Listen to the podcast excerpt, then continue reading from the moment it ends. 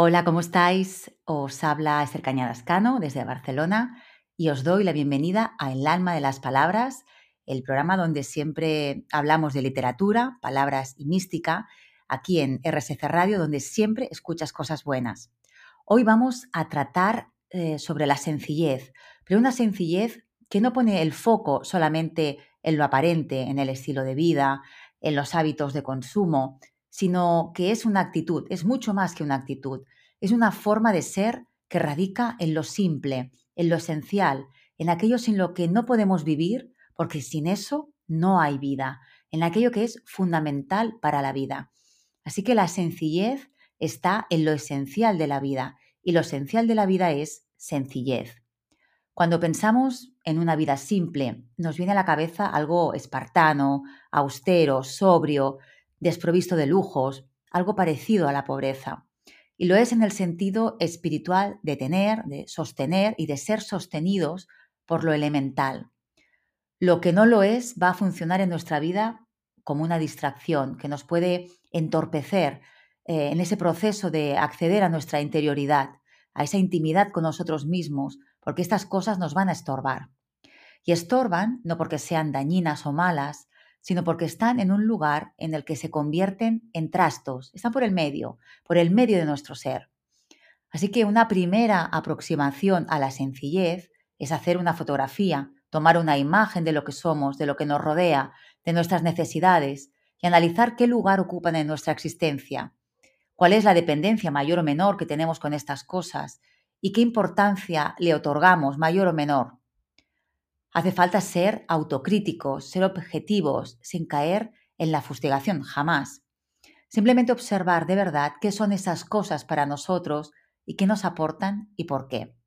Y a partir de aquí, comenzar un proceso de limpieza en el que eliminamos lo que sobra, lo que no aporta nada o lo que aporta poco. Pero antes de continuar, vamos a situarnos en el tema a través de la etimología. El término sencillez procede de sencillo y este a su vez del latín singulus, que significa uno cada vez, uno solo.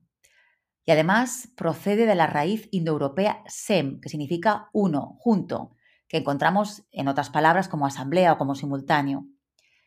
Y en el diccionario de la Real Academia, sencillez eh, contiene muchas acepciones, solo voy a leer las que considero más importantes. La primera es que no ofrece dificultad, sería algo, por ejemplo, de uso fácil que no tiene artificio ni composición, que carece de ostentación y adornos. Dicho del estilo, que carece de exornación y artificio, y expresa ingenua y naturalmente los conceptos. Dicho de una persona natural, espontánea, que obra con llaneza, incauto, fácil de, de engañar. Esa acepción lo confundimos con la ignorancia y con la bondad. Ingenuo en el trato, sin doblez ni engaño, y que dice lo que siente. Y así como estábamos hablando, nos dirigimos hacia la sencillez a través de ese proceso de limpieza, de desechar todo lo desechable, lo que no es fundamental ni imprescindible. Con esa purificación, lo que hacemos es hacer visible lo que en verdad somos. Quitamos las capas que nos ocultan de una esencia que es mucho más simple y que puede brillar libremente en mitad de ese vacío que lo deja ser y mostrarse con toda su belleza, con toda su potencia, que es paradójicamente también sencillez y simpleza. Porque como dice Francisco Javier Sancho, no somos seres vacíos por dentro, sino que estamos habitados por una presencia que siempre nos acompaña o no. Y esta presencia es el germen, la semilla divina de la que estamos espiritualmente creados, que nos da forma. Y además, los grandes maestros espirituales afirman que esta presencia solo puede ser percibida en silencio, en un silencio que no tiene que significar soledad, sino que cuando ya está totalmente integrado nos acompaña. El silencio es esa quietud, esa paz, fruto de la comprensión vital, que es lo que dice Pablo Dors. La comprensión vital te da paz vital y la paz vital te da energía. Para alcanzar la sencillez nos desapegamos de cosas, de sentimientos, de pensamientos. Así podremos contemplar con todo su potencial nuestra esencia tras limpiarnos. Alcanzar la limpieza de corazón es limpiarse de uno mismo, es eliminar todo aquello que nos incapacita para poder vernos a nosotros mismos, al otro y sobre todo a eso otro sagrado, porque hasta que no eliminamos todo aquello que oculta y tapa eso, no podremos verlo. Con la limpieza de corazón conseguimos una limpieza de intención, borrar cualquier atisbo de mala fe, de maldad, por leve que sea. Nos dirigimos hacia una pureza de pensamiento, de sentimientos, de acción hacia los otros, hacia lo otro. Estamos entonces fuertemente conectados a esa esencia porque la sentimos mucho más claramente, porque podemos establecer una relación sin interferencias o con menos interferencias.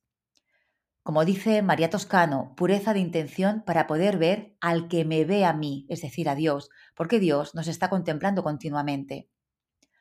Acudir a la sencillez es mucho más que prescindir de cosas. De hecho, no es prescindir de cosas sin más, es darse cuenta de que usamos muchas más cosas que no necesitamos y que además eso que sobra nos entorpece.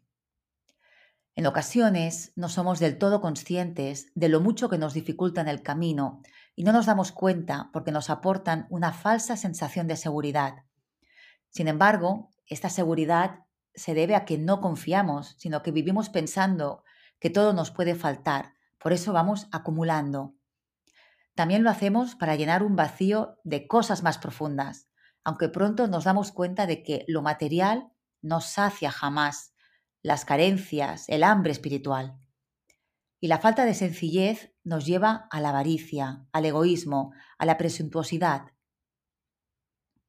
Jesús conoce muy bien el alma humana, por eso sabe que somos muy dependientes eh, de las posesiones materiales, nos convertimos inconscientemente en esclavos de, estas cosas, de las cosas materiales.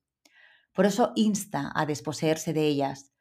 Y no lo hace porque las posesiones sean perjudiciales per se, sino porque no somos capaces de relacionarnos con ellas desde el desapego, sabiendo desprendernos de ellas. Lo hacemos desde la dependencia y eso sí nos perjudica. Es el vínculo que tenemos con las cosas lo que es perjudicial es algo inherente al ser humano, porque si era así en la época de Jesús, no quiero imaginar si Él estuviera aquí entre nosotros, cómo nos domina el consumismo hoy en día. Estamos en la época del consumismo salvaje. Es una inclinación del ser humano, una carencia que en nuestros días se ha desbordado, que hemos fertilizado, haciendo que crezca aún más y favoreciendo que nos perdamos, porque hemos fertilizado nuestra desorientación, nuestra pérdida. Estamos más perdidos que nunca justamente en el momento en el que vivimos más rodeados de, más cosas, de abundancia material. Y eso hace que ir hacia la sencillez sea todavía más una odisea, que vivir desde lo sencillo sea todavía más complicado, porque pensamos que podemos alternarlo con este estilo de vida antinatural en, en muchas cosas, en muchos ámbitos, en los horarios, en los hábitos. Y como decía Jesús, no podemos amar a dos señores, es decir, se refería a Dios y a las riquezas. Tenemos que tomar partido, que decidirnos. No podemos poner el foco en lo etéreo y en lo físico al mismo tiempo. No podemos dirigirnos hacia dos direcciones a la vez.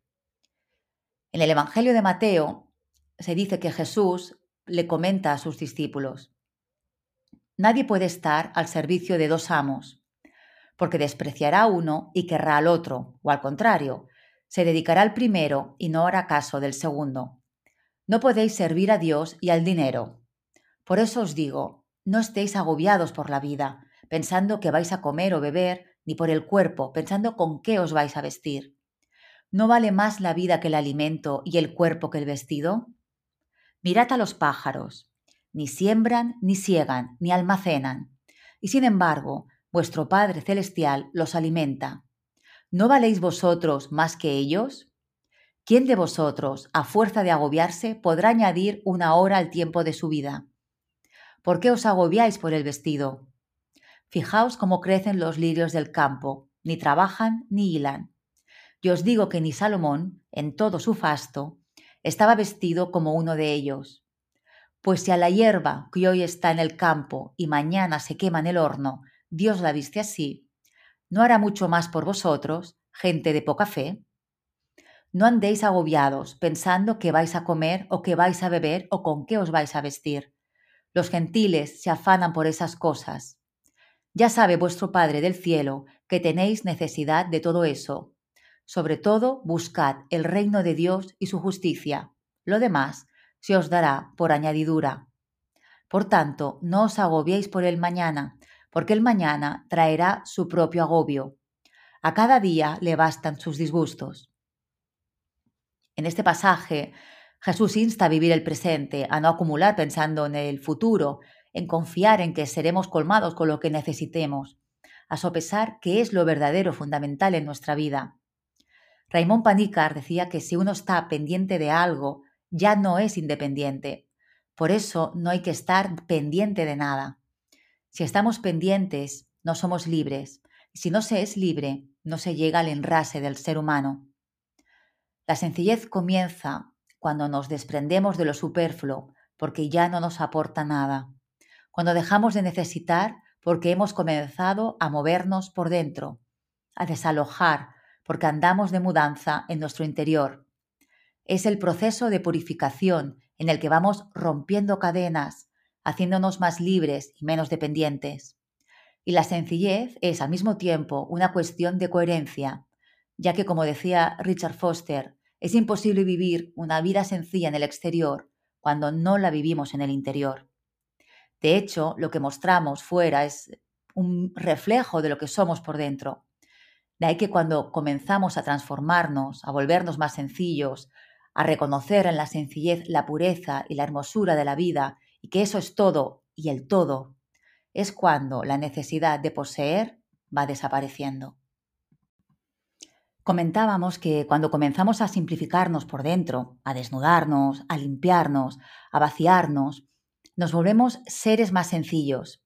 De ahí la frase de Pablo de Tarso, de San Pablo, que decía, teniendo sustento y abrigo, estemos contentos con esto. Y todo eso es un proceso de purificación necesario, pero que no debe obsesionarnos. María Toscano lo explica diciendo que es como esperar a un invitado a nuestra casa y estar todo el día preparando la casa, limpiando, y olvidarnos del invitado. La limpieza no es el fin, sino poder encontrar lo que buscamos, a la divinidad, donde espera nuestro encuentro en nuestro interior. Esta etapa de purificación o ascesis, o de entrenamiento, que es lo que significa ascesis, es necesaria, pero podemos estar tan ocupados en este proceso de purificación que nos podemos despreocupar del por qué estamos limpiando, que es recibir a la divinidad. Dice también Toscano, no es que no sea imprescindible la limpieza para la vida espiritual, pero no es fin de la vida espiritual.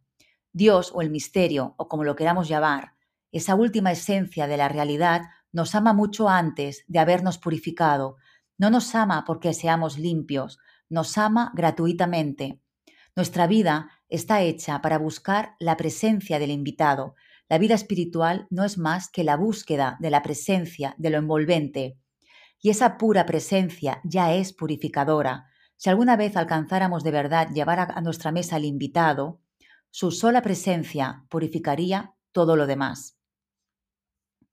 Así que hay que tener una predisposición, una inclinación, un mínimo pero el camino es ir purificándonos, algo que sucede como consecuencia misma de caminar y de ir revelando la presencia de Dios en nuestro interior, porque Él ya está, forma parte de nosotros y nosotros de Él. No podemos poner todos nuestros esfuerzos solo en pulir defectos, porque entonces podríamos estar invirtiendo todas nuestras fuerzas en eso y no en percibir la presencia en nosotros. Solamente luchar contra los defectos para no perder la versión, la, mejor versión nuestra ante la divinidad, ya que cuando estamos ante Él todo se borra, esa visión de, de la esencia. La presencia de Dios es ya suficientemente purificadora, es un fuego que hace arder las inmundicias del alma. Y luego la sencillez es también cómo entendemos la vida, nuestra vida y la vida en mayúsculas. Ante todo, la forma en que miramos, en que contemplamos la realidad que nos rodea, con inocencia, con pureza, maravillándonos a cada instante, porque cuando miramos limpiamente, con sencillez, somos capaces de comprender la complejidad que nos rodea y de la que formamos parte. Uno de los principales conceptos del maestro Eckhart es el de la sencillez espiritual, y se refiere a la idea de que la verdadera espiritualidad es sencilla y accesible para todos. Él en sus sermones hace sencilla la comprensión de la espiritualidad para las personas iletradas, para convertirlas a través de sus explicaciones en letradas. Y para él, la sencillez espiritual implica despojarse de todo lo que no es esencial para centrarse en lo que es verdaderamente importante. Esto incluye no solo las posesiones materiales, sino también las ideas y las creencias que nos atan y que nos alejan de la experiencia directa y auténtica de Dios. Según Eckhart, la sencillez espiritual no es una cuestión de ignorancia o de falta de conocimiento, sino más bien de vivir en el presente y de estar completamente presente en cada momento. De esta manera podemos experimentar la presencia divina en todo lo que hacemos y en todo lo que nos rodea. La sencillez espiritual para él es la clave para una vida espiritual plena y auténtica. La sencillez nos permite despojarnos de todo, de todo lo que no es esencial, para poder experimentar la presencia divina en nuestro día a día. Juan de la Cruz, que decía que a Dios hay que ir sin Dios, es decir, sin los prejuicios, las expectativas que tenemos sobre la idea y la imagen de Dios, que son opiniones muchas veces que no están basadas en el conocimiento ni en la experiencia, sino en prejuicios de la mente, en esos pensamientos de lo que creemos que puede ser Dios, pero que están alejados de la realidad. Por eso, para conocerle hay que ir sin nada, para poder contemplarlo y conocerlo tal y como es. Es decir, nos habla de la importancia de despojarse de todas las imágenes, de esos conceptos, de esas creencias limitantes que pueden impedir el encuentro directo y auténtico con Dios. En otras palabras, se trata de un llamado para ir más allá de las ideas y de las formas, para poder experimentar la realidad divina de manera mucho más profunda y directa. La sencillez es una virtud espiritual presente en muchas corrientes de espirituales.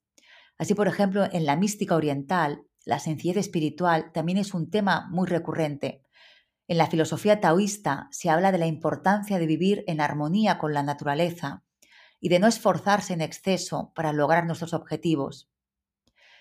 El zen budista, por su parte, enfatiza la importancia de estar plenamente presentes en este momento, en el presente, sin apegos, sin expectativas, y de encontrar la iluminación en la simplicidad de la vida cotidiana. Y en el budismo la sencillez se relaciona con la práctica del desapego y la reducción de los deseos y los apegos materiales. Y además plantean algunas prácticas para vivir una vida sencilla que deben ser este reflejo de una sencillez interior.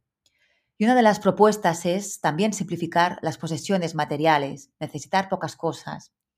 El budismo nos invita a desapegarnos de, de las posesiones y a encontrar la felicidad en lo que es esencial algo que se puede lograr reduciendo la cantidad de cosas que tenemos y enfocándonos en lo que realmente necesitamos.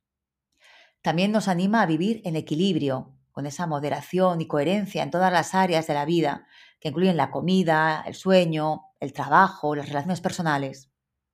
Y otro aspecto muy importante es la gratitud, nos invita a cultivar la gratitud por todo aquello que tenemos, en lugar de enfocarnos siempre en lo que nos falta, en estar siempre pensando en querer más, más y más, en estar siempre insatisfechos.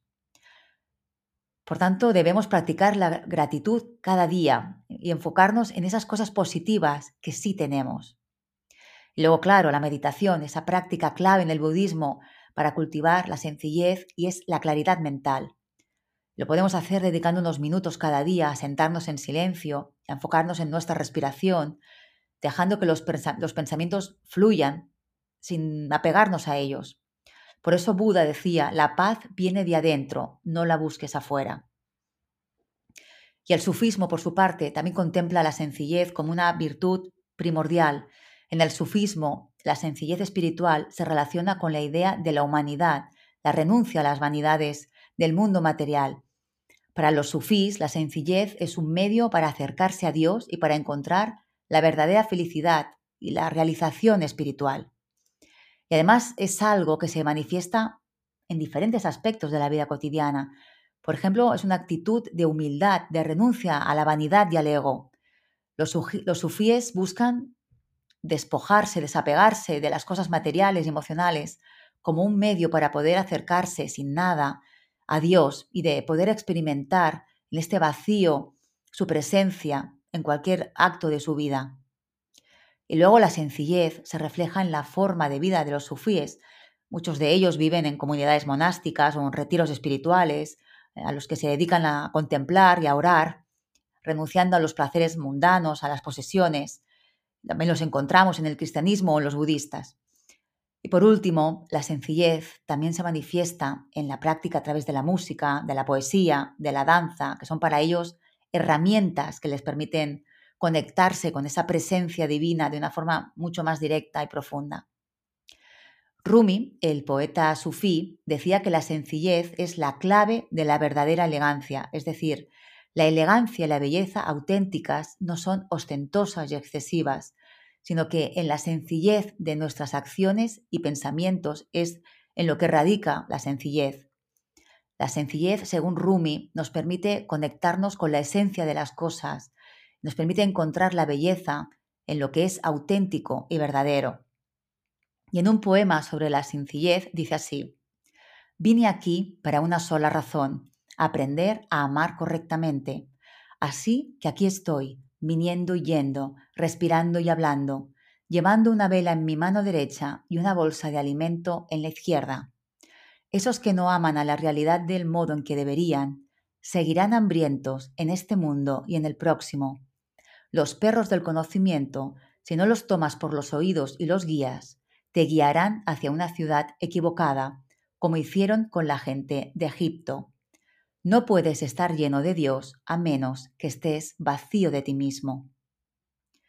En el poema, en el primer verso, ya nos está diciendo cuál es la razón por la que venimos a este mundo, que es aprender a amar, el amor como camino de conocimiento de Dios, porque Dios es amor. Por eso decía Juan de la Cruz que seremos examinados en el amor, en lo que hemos aprendido a amar. Luego dice, estoy aquí viniendo y yendo como una vela y una bolsa de alimento. Lo que necesitamos es eso, algo de luz, algo de comida. La luz es también alimento espiritual. Por eso los que esto no lo entiendan, los que no alimenten su espíritu, seguirán hambrientos. Si te dejas engañar, si no sigues tu intuición, vas a perderte.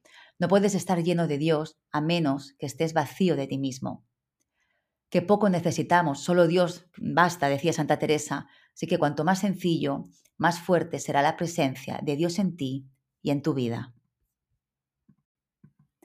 Cuanta más sencillez hay en nuestra vida, más presencia tiene Dios, más espacio hemos dejado en nuestro interior, por tanto, más visible es. Nos volvemos más sensibles a Él porque es más palpable, lo podemos sentir, lo podemos percibir más fácilmente. Pero nuestro día a día es de todo menos sencillo. Vamos acumulando cosas, actividades, las vamos enumerando y hemos creado el concepto de aprovechar el tiempo. Cuanta más cosas hagamos en el menor tiempo, mejor, porque el tiempo escasea. Somos seres escasos y lo poco que tenemos lo pretendemos siempre atrapar, agarrar entre nuestras manos. Debemos ser sencillos también con el uso del tiempo, es decir, depurar el uso que hacemos de él. Tanto Raymond Panícar como Pablo Dors rehuyen del aprovechamiento del tiempo, tal y como lo concebimos todos, de estar siempre haciendo cosas. Y ellos reivindican la sencillez de disfrutar del tiempo, de la vida, sin más. Se trata de saborear la vida, porque solo si le tomamos el gusto, saber y saborear proceden de la misma palabra, comprendemos y nos volvemos sabios. La sabiduría está ligada a la sencillez y a la experiencia, la sabiduría no es un conocimiento abstracto, es experiencia, es mística. Estamos acostumbrados a hacer muchas cosas, eso es para nosotros ser fecundos con el tiempo. Llevamos la productividad, somos productores, hacedores incansables todo el día, pero nos preocupamos poco de nosotros. Somos todo hacer y poco o nada ser. No nos damos tiempo ni oportunidad para establecer una intimidad con nosotros mismos para adentrar en nuestra interioridad. Eso es lo que hemos venido a hacer y aprender y no lo hacemos. Hacemos otras cosas que a largo plazo no nos van a servir para nada. Estamos inmersos en las rutinas que nos permiten no pensar y actuar de forma automática. Vivimos la vida con inercia, medio anestesiados. Para Panícar, El sabio no puede tener rutinas, porque si lo que vivimos no es nuevo a cada instante, no se vive. Es apreciar todo lo que vivimos como único e irrepetible, porque así es. Cuando contemplamos un amanecer, nunca es igual al del día anterior, e incluso en ese desarrollo del despunte del día, cada segundo es irrepetible. Y apreciar y valorar eso es comprender y saborear la experiencia, lo esencial que no es más que el tuétano, el núcleo de la realidad, simple y puro, cargado de profundidad y de belleza verdadera a cada instante. Pero todo esto se nos escapa, lo tenemos delante constantemente y no somos conscientes porque nuestra mirada ve pero no mira. Tenemos que adiestrar, entrenar la mirada para ver que estamos rodeados de profundidad, de originalidad, de milagros. Nosotros mismos somos un milagro.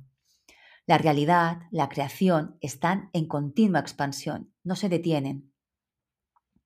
Los escolásticos ya lo apuntaban y Panícar también lo sostiene. La creación es continua porque si no se crea continuamente, no es creación. Está en desarrollo, en creación perpetua. No es algo estático, sino que se mueve constantemente. Ahí va el impulso de la vida que es irrefrenable, omnipotente. Por eso, pase lo que pase, llega un nuevo día, Pase lo que pase, la vida siempre sigue adelante, siempre sigue su curso. La vida es mucho más que materia y se manifiesta en diferentes ámbitos constante y paralelamente. Es una energía reproductora, creativa, generadora, que solo puede hacer eso, que es todo. En esta reproducción, regeneración perseverante está la eternidad. Es eterna porque no está sujeta al tiempo ni nunca lo estará.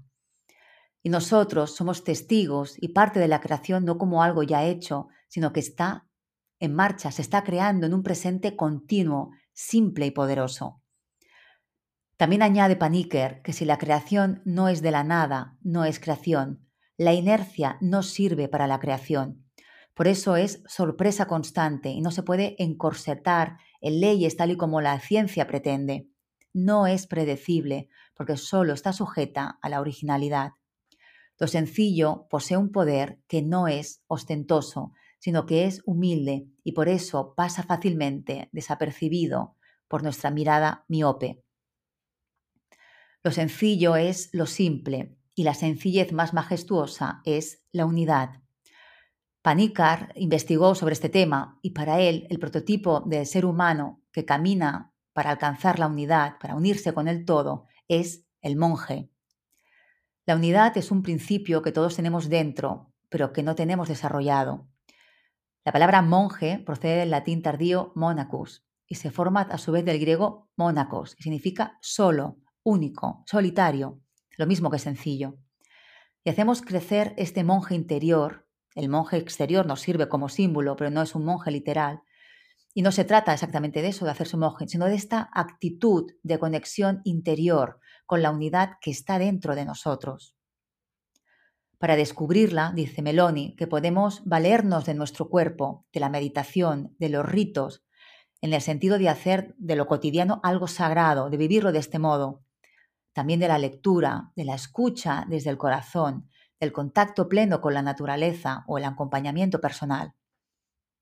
Así que este monje no es alguien aislado, porque la soledad no es aislamiento, no es renunciar a la relación, es renunciar a la superficialidad para vivir plenamente, conscientemente. La clave está en la intimidad. La sencillez nos anima a que todo sea un acto íntimo, profundo y sincero. Estamos demasiado volcados en lo externo. Nuestra mirada está permanentemente enfocada hacia lo que hay fuera y muy poco hacia adentro. Afirma Pablo Dors que el alma humana es poliédrica y que por tanto, cuando hablamos de unidad, no se trata de descartar, se trata de descartar lo tóxico, eso sí, lo superfluo, lo que no es trascendente, pero se trata de integrar nuestras facetas o caras. Para Dors, la sencillez espiritual implica renunciar a lo superfluo y vivir de manera más auténtica y esencial. Él considera que la sencillez no es algo que se pueda lograr de un día para otro, sino que es un camino que requiere esfuerzo y práctica. Además, la sencillez espiritual no significa una vida carente de complejidad, sino una vida en la que se da prioridad a lo que realmente importa, a poner en el centro de nuestra vida a la divinidad. Ahí radica nuestra esencialidad. Y además, no temer hacerlo, no frustrarnos si no vemos resultados rápidos o con la rapidez que desearíamos. Solo nos debe importar hacerlo y lo demás ya vendrá solo. Aquí también participan la paciencia, la perseverancia y la confianza. Saber que por este principio de originalidad cada experiencia es única, cada camino es distinto y cada uno de nosotros va a tener que caminar de noche, como decía Juan de la Cruz, solo con la intuición, con la sed de trascendencia, dejándose llevar por el sonido de la llamada del amado. Y no desesperar, porque como afirmaba Simone Weil, todo trabajo por la luz redundará antes o después. Una vida sencilla es sencillez de pensamientos y sencillez en el corazón. Somos lo suficientemente bellos en esencia como para no necesitar ningún adorno.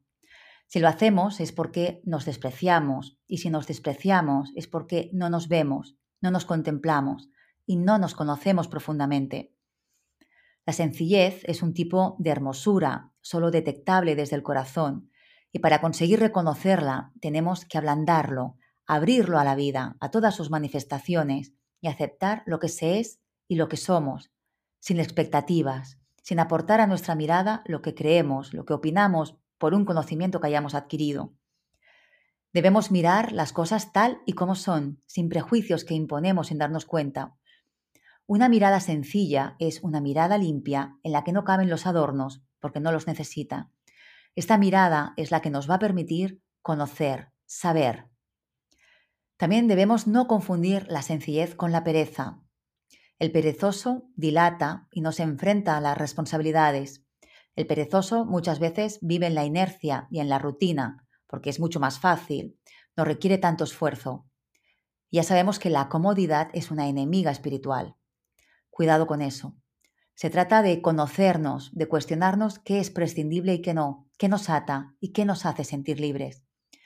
La divinidad está ahí, ha estado ahí desde antes, desde siempre, mirándonos, y solo desea que le devolvamos la mirada, y solo podemos contemplarla, sentirla, intuirla siquiera desde la sencillez, cuando nos hemos vaciado de todo o de casi todo, y solo hemos conservado lo esencial. Lo sencillo, lo desnudo, es un desierto, un vacío, en el que cabe todo, en el que hay lugar para el todo. La sencillez también está presente en Mi cuerpo es el desierto, mi novela mística que relata una transformación espiritual completa y radical. En un fragmento dice así, Yo me proyecto desde lo minúsculo, el cielo solo se alcanza desde lo cotidiano. No son necesarias grandes gestas, sino gestos sencillos, tampoco héroes, sino vidas que trabajan con las manos. El poder no es majestuoso, sino una esencia que se huele, se siente y desde ahí te transforma sigilosamente, sin hacer ruido, sin dar marcha atrás. Desde una esquina torcida puedes levantar las manos hacia la divinidad y ella te responde. Ella no tiene una mirada desviada, sino que es capaz de reconocer en ti su propio reflejo. Y así, desde un lugar al que nadie te mira ni te presta atención, vives una auténtica revolución, libre y poderosa. ¿Qué hay más sencillo que lo cotidiano y al mismo tiempo más accesible? Estamos inmersos en actividades cotidianas que son una oportunidad para desvelar la sencillez.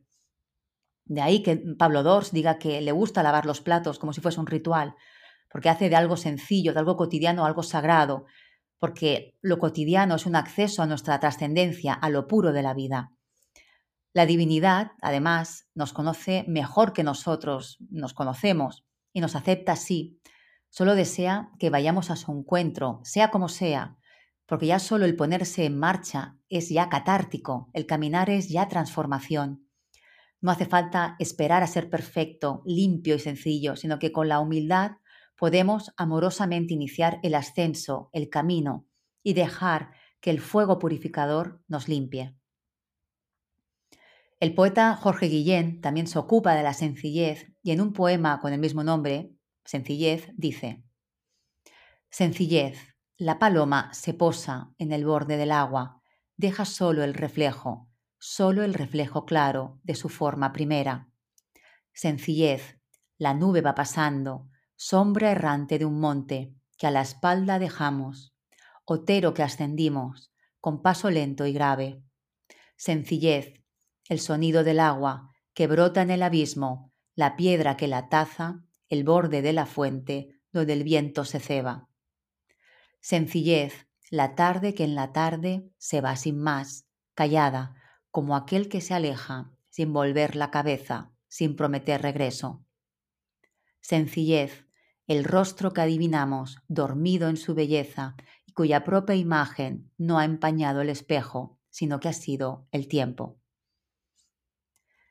Después de recitar el poema, vemos como el poeta sabe reconocer la sencillez como el reflejo de lo trascendente, Cita escenas cotidianas que podemos reconocer todos y que hemos contemplado miles de veces, pero que nos han pasado desapercibidas. La paloma que se posa, la nube que va pasando, el sonido del agua. Y pasa desapercibido porque es propio de la sencillez. Por eso dice la tarde que en la tarde se va sin más, callada, como aquel que se aleja sin volver la cabeza, sin prometer regreso. En la última estrofa, Guillén nos confirma que la verdadera belleza la más auténtica es la que se encuentra en la sencillez, sin artificios. Es el rostro que adivinamos, dormido en su belleza, cuya propia imagen no ha empañado el espejo, sino que ha sido el tiempo. Es decir, es un rostro embellecido por el paso del tiempo. Es una belleza madura, natural, que huye de la perfección y del artificio. Porque es sencilla, es por lo que es bella, porque refleja una sencillez interior, trascendente y profunda. Y para concluir, eh, lo hacemos con una frase atribuida a Buda que dice, la simplicidad es el último grado de la sofisticación. Buda puso énfasis en sus enseñanzas en la importancia de la simplicidad en la vida y en nuestros pensamientos. Por eso animaba a sus seguidores a encontrar la felicidad y la paz en las cosas más simples, en la ausencia de apegos eh, de las cosas y de las emociones. Así que para Buda la simplicidad no es una forma inferior de vida, sino que representa la culminación de un proceso de aprendizaje y de evolución personal que nos lleva a una comprensión más profunda de nosotros mismos y del mundo que nos rodea, del que formamos parte. Necesitamos menos cosas porque somos más sabios, con poco nos basta porque solo lo esencial es lo que nos sostiene. La divinidad misma es sencilla, se muestra desde la sencillez, se manifiesta en las cosas pequeñas, cotidianas, huye del artificio y se regocija en la belleza desnuda, pura. Por eso nos ama tanto. Somos un reflejo de su sencillez esencial y profunda. Pero alcanzar esta sencillez no es fácil. Lograrla nos indica que hemos evolucionado, que hemos comprendido y sabido, y que hemos sabido salvar las limitaciones, los prejuicios que nos apartan de lo que en verdad somos, de la verdad. Y con esta conclusión creo que, es la que mejor resume lo que hemos estado hablando hoy sobre la importancia de la sencillez. Comienzo a despedirme por hoy. Espero que os haya gustado el programa. Lo hemos preparado con muchísimo cariño, como siempre. Y como cada semana, para mí es siempre un placer poder hablar con vosotros de mística y de literatura y de palabras en RSC Radio, donde ya sabéis que siempre escucháis cosas buenas. Regreso la semana que viene con un nuevo tema sobre mística y espiritualidad me podéis escuchar en directo los jueves a partir de las 5 horas Argentina y las 10 de la noche desde España. También podéis escuchar todos los programas en formato podcast en el perfil de Spotify de RSC Radio. Y si mientras eh, llega un, un nuevo programa, una nueva semana, si os apetece escuchar alguna de mis reflexiones, os invito a visitar mi perfil de Instagram Esther Canadascano o mi web estercanadascano.com. Muchísimas gracias por escucharme de nuevo. Os mando desde Barcelona la mejor energía y un abrazo gigante. Hasta pronto.